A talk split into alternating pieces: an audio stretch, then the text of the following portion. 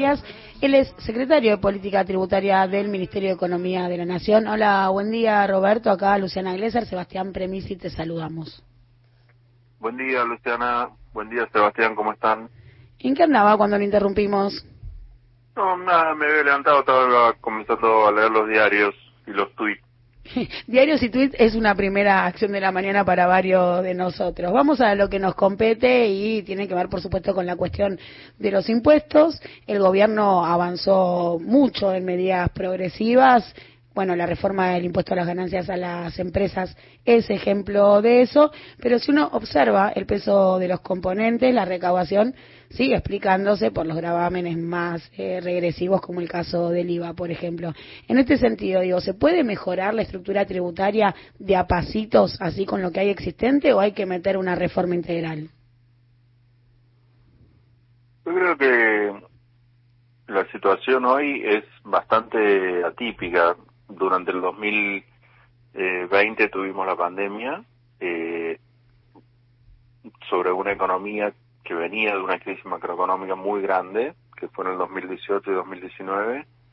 Y bueno, en ese contexto es que la decisión fue ir haciendo ajustes, algunos ajustes mm, se hicieron apenas asumió el gobierno a fines del 2019 con la ley de solidaridad social y después se fueron haciendo haciendo otros ajustes durante el 2020 y ahora en el 2021 en función también de enfrentar el, año de, la recuperación y de empujar un año de recuperación. Creo que esta ha sido una estrategia bastante eficaz porque se reformaron prácticamente todos los, los impuestos, la gran mayoría, se fueron sobre todo modificando lo que, lo que fue la reforma tributaria en el 2017 que había hecho el gobierno de Mauricio Macri, que básicamente se revirtió prácticamente toda esa reforma tributaria. Eh, y bueno y, y, eso ya está ya está funcionando y, ya está generando recursos al Estado y ya está modificando la estructura de ingresos. Obviamente hay muchísimas más cosas para hacer. Esto es un tema eh, que nunca uno queda conforme y, y va dependiendo también de las condiciones económicas, políticas y, sociales del país. La verdad es que Argentina, como muchos otros países en desarrollo o países emergentes, sigue teniendo una estructura tributaria muy regresiva y lo que uno busca es que en la medida también que existan estas posibilidades políticas económicas se vaya transformando en una estructura mucho más progresiva. Roberto, ¿cómo te va? Sebastián Premisi te saluda. Buen día. Eh, uno de los argumentos de, los sectores empresariales es que por la enorme, y pongo comillas, presión tributaria no se puede generar empleo formal en la Argentina. Me gustaría que eh, caracterice esa presión tributaria en el país y si es verdad esa definición del sector privado que por el nivel de impuestos no se generan empleos. Esta es una, una visión que nosotros no estamos de acuerdo eh, de hecho fue la que e, esa visión fue la que estuvo detrás de la reforma de, de Macri del 2017 que quiso bajar impuestos sobre todo a las a las grandes empresas con el objetivo de que inviertan. Y eso fue exactamente lo que hizo por ejemplo Donald Trump que hizo una reforma muy muy fuerte también de reducción del impuesto a las ganancias de las empresas también con ese objetivo y que también fue una reforma que en el 2017. Las dos reformas tuvieron un resultado muy muy muy diferente a lo que se buscaba y, es un poco lo que siempre ha pasado en la historia, que vos una empresa que le reducís impuestos, no, por eso no va a invertir, digamos, invierte con otras cosas. En Estados Unidos eh, esa reducción de impuestos generó en un aumento de, del capital de las empresas pero no en un mayor inversión o, mayor eh, actividad económica o mayor creación de empleo, porque ese capital puede ser capital real, o sea, construir una fábrica, pero también puede ser capital financiero o disminuir la deuda de las empresas y demás.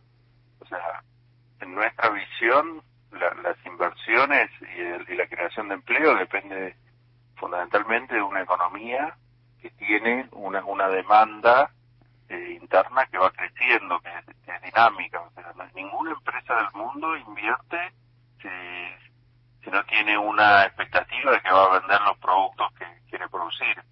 Ese, esa es la idea para nosotros mucho muy práctica, pero absolutamente real. Y el gran error de, también del gobierno en el 2018 eh, se vio que fue reducimos impuestos para que eh, inviertan las empresas. Bueno, redujeron eh, algunos impuestos que pagan las empresas, porque aparte fue una reforma que no tuvo pensado eh, la idea de decir, bueno, eh, reduzco el IVA y aumento algún impuesto progresivo. No, todo lo contrario. O sea, fue una reforma fundamentalmente regresiva.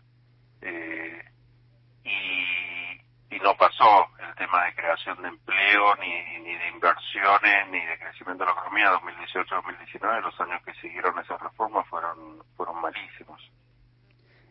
En este sentido, que haya, digamos, esa demanda para que las empresas puedan decidir eh, inversión, me lleva a pensar en, bueno, en la primera pregunta que, que, te hizo mi compañera, digamos, si se puede mm, bajar los impuestos eh, al consumo, IVA, por ejemplo, o pensar en, o pensar est, esta reforma desde la distribución, redistribución de, de los ingresos, digamos, pensando en fortalecer la demanda para que haya intenciones de inversión. Sí, a ver, eh, yo lo que creo es que el, tema de la redistribución es, es un motor muy fuerte de la economía y esa redistribución tiene, como decís, dos patas. Tiene la pata de dónde genero el ingreso y dónde lo gasto. Y hay que mirarlo en forma integral.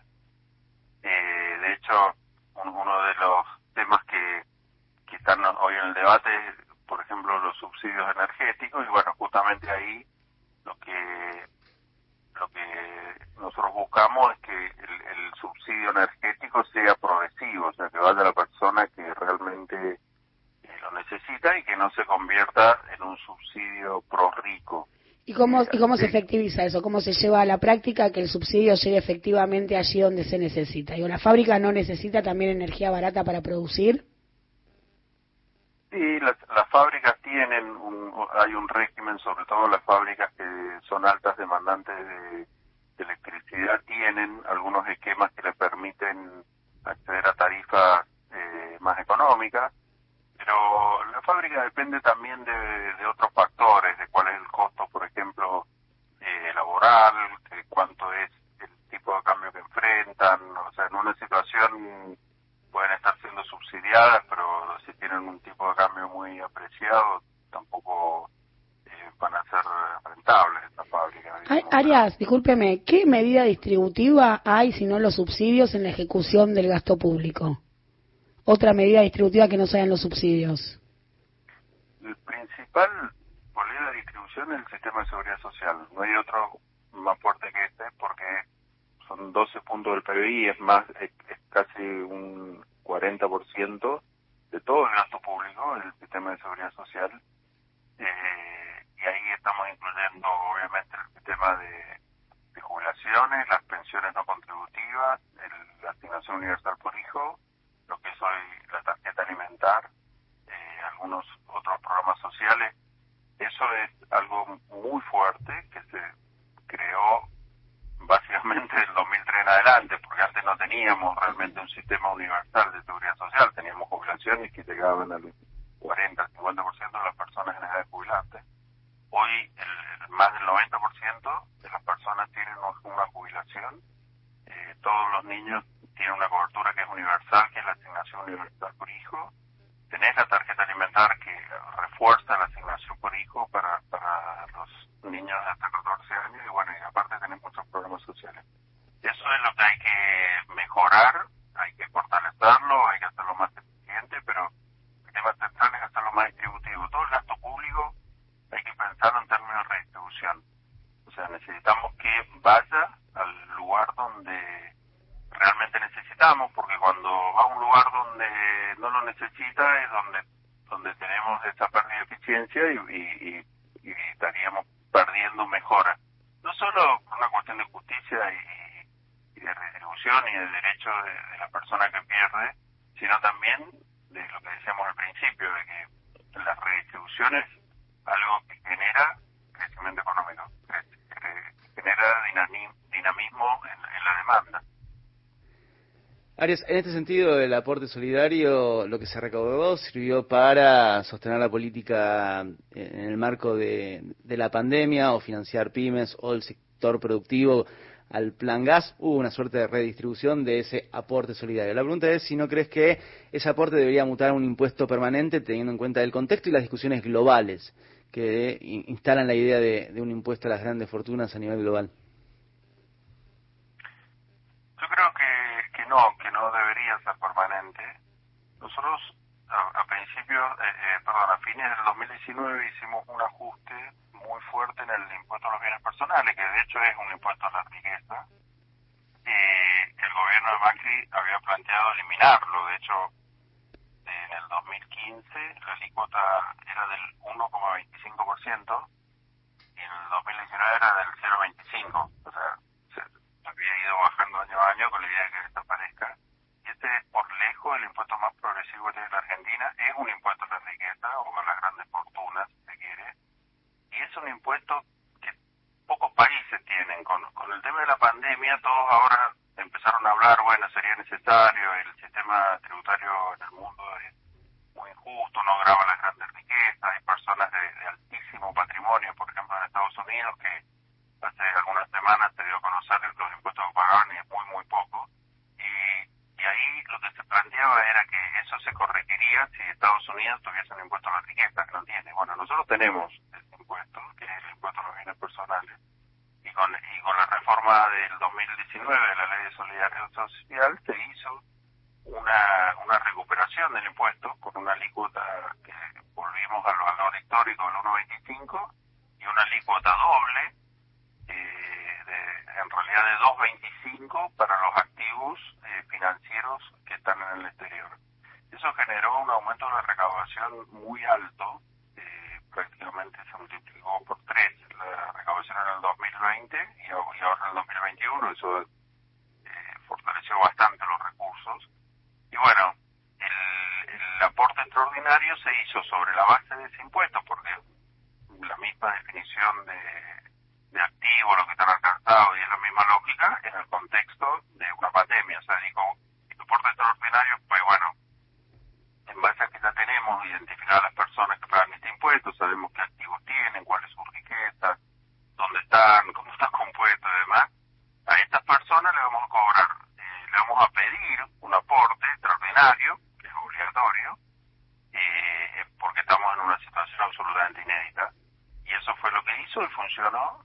Eh, creo que, que fue muy buena, pero yo particularmente creo que no, que no debería ser algo permanente. Ya tenemos un impuesto permanente que es un poco, no voy a decir un ejemplo, pero nos preguntan de otros países cómo lo administramos, cómo se maneja, cómo, cómo logramos esa validación social de esto.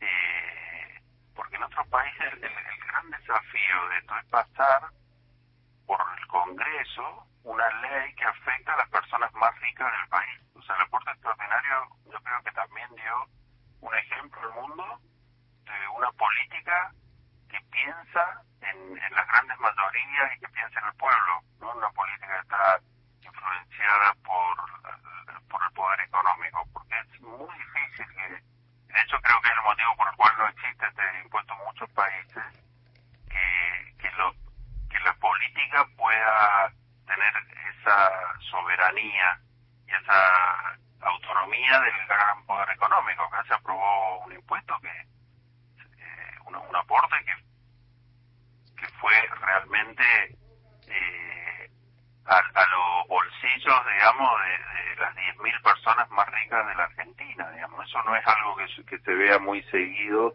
en otros países. En, de hecho, en América Latina el único país que aprobó algo similar fue cuando asumió el nuevo gobierno de, de Arce Bolivia, que, aprobó un esquema muy parecido al argentino. Hasta ahora, tengo entendido, el único país que pudo ir con un esquema similar.